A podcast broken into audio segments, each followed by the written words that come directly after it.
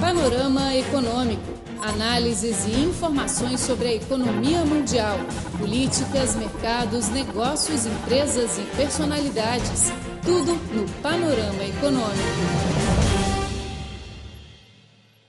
Olá pessoal, seja bem-vindo a mais um Panorama Econômico. Sou Flor Bela e tenho ao meu lado, como de costume, temos o nosso colega português, Felipe Hu.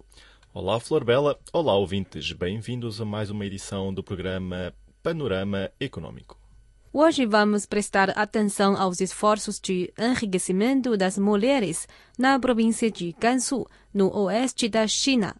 Teremos duas reportagens. A primeira fala sobre a indústria de batatas de uma empresária. E a segunda fala sobre o desenvolvimento do serviço doméstico na região. Bem, é tudo para a introdução. Vamos entrar no panorama econômico com a reportagem Mulher Modelo de Empreendimento na Terra Natal de Batatas, na China. Panorama Econômico. Análises e informações sobre a economia mundial, políticas, mercados, negócios, empresas e personalidades. Tudo no Panorama Econômico. A cidade de Dingxi, localizada na província de Gansu, no noroeste da China, é uma das terras mais convenientes para o cultivo de batatas no mundo devido ao seu clima seco. As batatas cultivadas no lugar têm o gosto doce e tenro e são muito nutritivas. Dingxi ganhou o título de terra natal de batatas na China. Falando do desenvolvimento da produção de batatas de Tingxi, não se pode deixar de referir uma mulher local, Zhou Ailan. Zhou, formada na Universidade de Agricultura de Gansu, era uma técnica da Estação de Tecnologia Agrícola do distrito de Tongwei, em Tingxi. Naquela época, as batatas na região eram uma espécie única e eram produzidas em pequena quantidade. Além disso, não tinham uma grande dimensão de produção. Zhou Ailan dedicava-se à pesquisa no aumento de produção, à otimização da espécie e ao baixo custo no transporte de batatas.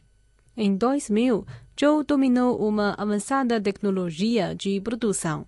Mais tarde, solicitou, junto com seu marido, um empresário bonificado de 60 mil yuans ao governo local e criou uma companhia limitada de sementes de batatas. Além disso, ainda criou um laboratório e uma base de cultivação. No entanto, o processo de empreendimento não foi sempre bem sucedido, pois a plantação dependia demasiado do clima. No ano seguinte, a cidade de Dingxi sofreu uma grande seca, devastando todas as batatas de Zhou no campo, e ela perdeu todo o seu investimento. Zhou aprendeu com a lição, ampliando a área de plantação e fez separar as batatas para baixar o risco de serem influenciadas pelo mau tempo. Dessa forma, Zhou conseguiu obter uma boa colheita.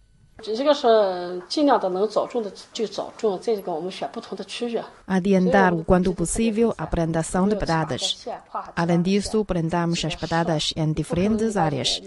As nossas bases de produção são bem separadas, em sede a oito distritos e em várias cidades. Não é possível haver uma cultivação de 10 mil mus em uma só base, porque se fosse assim, quando o crime ficasse mal, teríamos uma grande perda. A empresa de Zhou controla rigorosamente a qualidade das batatas. Aliás, formou uma cadeia industrial completa de escolha de semente, ampliação de boas espécies e até a transformação de produtos. Gradualmente, as batatas de Zhou se tornaram bem conhecidas em Tingxi e mais tarde obtiveram fama no país inteiro. A espécie de batata Ailan número 1 foi bastante procurada no mercado.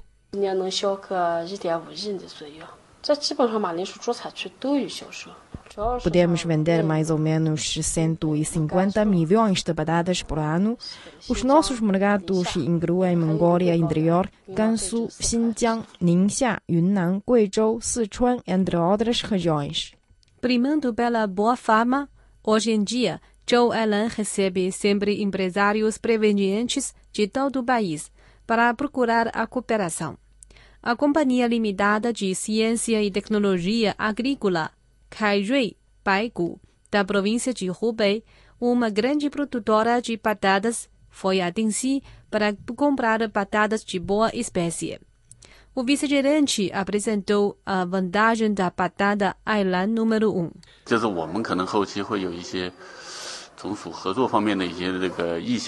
Temos provavelmente uma intenção de cooperação na plantação de batatas e vamos conversar com a senhora Zhou. Dingxi é um lugar adequado para a plantação de batatas, tendo uma alta altitude em cima do mar. Os produtos daqui terão uma grande vantagem na planície de Hubei. Em fevereiro deste ano, o Ministério da Agricultura da China lançou a orientação sobre a promoção de desenvolvimento da indústria de batatas. Este documento exigiu que a batata fosse tratada como um alimento principal, ampliando a sua plantação e promovendo o seu desenvolvimento. Segundo a meta definida pelo governo, até 2020 a área de plantio ultrapassará os 100 milhões de mus, dos quais 30% devem ser espécies adequadas à transformação de alimentos. Zhou Ailan, sendo uma técnica agrícola, conhece bem que a batata é um alimento nutritivo e seguro, por isso, sendo um bom suplemento aos principais cereais dos chineses, tais como arroz e trigo. Ela investiu mais de 200 milhões de yuans para criar uma empresa de venda de alimentos feitos com batatas.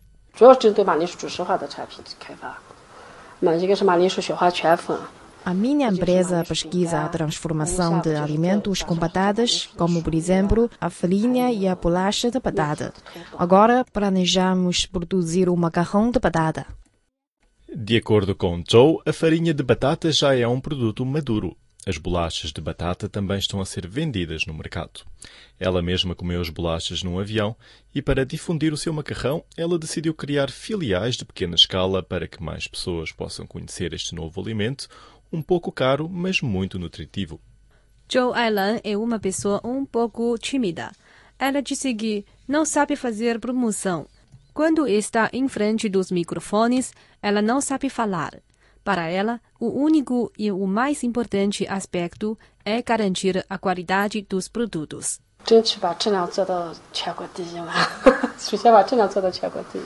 Envidamos um maior esforço para garantir a melhor qualidade em todo o país. A qualidade dos produtos reflete a consciência da empresa. Se a qualidade não for boa, prejudicaria o povo. Por isso, temos um rígido padrão sobre a qualidade. Zhou Ailan é uma empresária de sucesso. Ela ajuda as mulheres camponesas no enriquecimento, abrindo cursos e ensinando tecnologias de plantação. Agora, a sua empresa tem mais de 600 trabalhadores, cujo rendimento médio ultrapassa os 20 mil yuans por ano. Você está ouvindo o Panorama Econômico. Somos Florbela Guo e Felipe Hu. Agora uma pausa musical. Não saia! Voltamos daqui a pouco.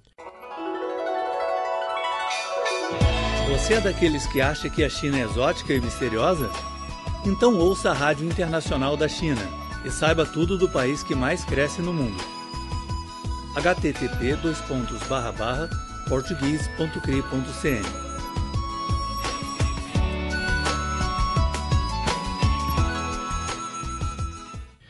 Estamos de volta, caro amigo. Vamos continuar o nosso panorama econômico com a reportagem intitulada Serviço Doméstico ajuda mulheres de Gansu a saírem da pobreza. A província de Gansu tem uma população pobre de 3,17 milhões, dos quais mais de uma metade são mulheres. Como ajudá-las a sair da pobreza é sempre a questão de maior atenção do governo local. Nos últimos anos, o governo de Gansu lançou a estratégia de precisão no alívio da pobreza, mobilizando e organizando as mulheres pobres a assistirem ao curso de serviços domésticos e ajudando-as a procurar trabalho como empregadas. Dessa maneira, um grande número de mulheres conseguiram ter um rendimento satisfatório e se livraram da pobreza. Chang Rong é uma mulher pobre da vila Zhang da cidade de Dingxi, em Gansu. Antes de receber a formação, ela era dona de casa. A habitação estava dilapidada, mas o salário do marido era insuficiente para a recuperação. Ela achou que também devia procurar um trabalho. Chang foi ao Centro de Orientação de Serviço Doméstico subordinado à Federação de Mulheres da província de Gansu e participou de um curso gratuito. Mais tarde, ela encontrou um trabalho com salário mensal de 2.600 yuans.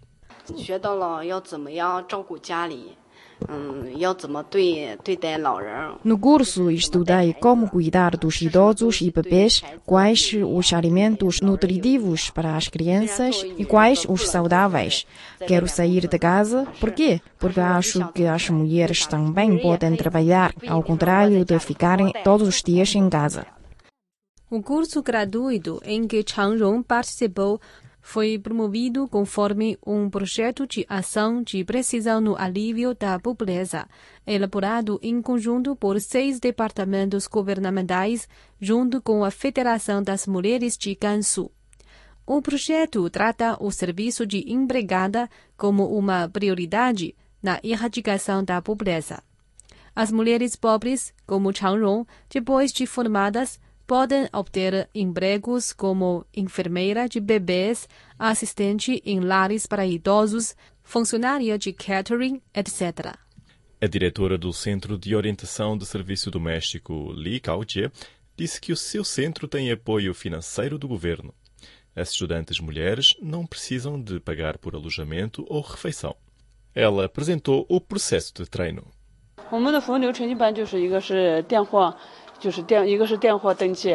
o nosso processo de treino inclui, em primeiro lugar, o registro por telefone e por visita de bilhete de identidade e de cartão de saúde das mulheres.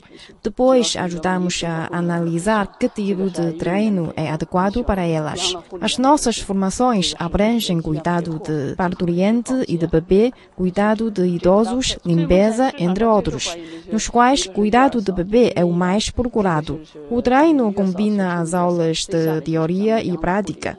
Desde o ano passado, a formação de serviço doméstico tornou-se mais padronizada. Agora temos um espaço de 600 metros quadrados para treino e prática.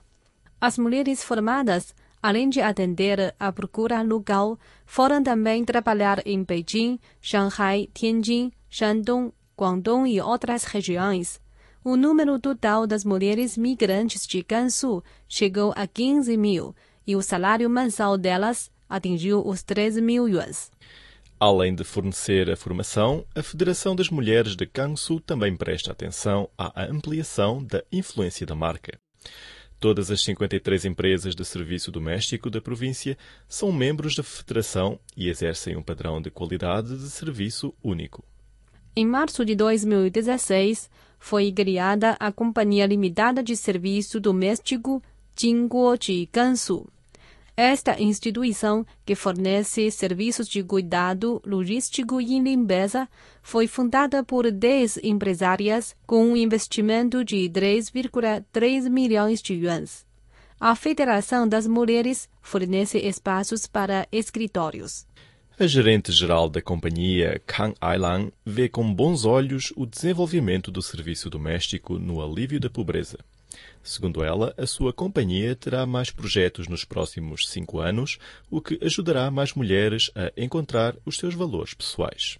女人出去做家政，可能一年少说挣两万块钱。 as mulheres podem ganhar pelo menos 20 mil yuans por ano através do serviço doméstico.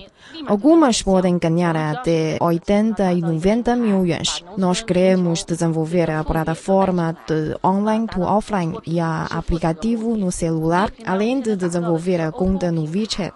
Vamos desenvolver vários projetos, assim que realizamos uma evolução completa de pensamento, conceito e situação econômica das mulheres ajudando-as a ter seus próprios valores. O serviço doméstico fez uma grande contribuição ao alívio da pobreza em Gansu. Desde 2010, a Federação das Mulheres de Gansu formou e certificou mais de 140 mil mulheres. 110 mil obtiveram empregos. Caro amigo, você ouviu a reportagem intitulada Serviço Doméstico ajuda mulheres de Gansu a saírem da pobreza. Hoje o nosso programa foca no alívio da pobreza das mulheres em Gansu, a província no oeste da China. Tivemos antes outra reportagem sobre a indústria de batatas de uma empresária de Gansu. Bem, o panorama econômico de hoje fica por aqui. Muito obrigada pela sua sintonia. Sou Flor Bela e até a próxima semana. E eu sou Filipe Hu. Obrigado e até mais.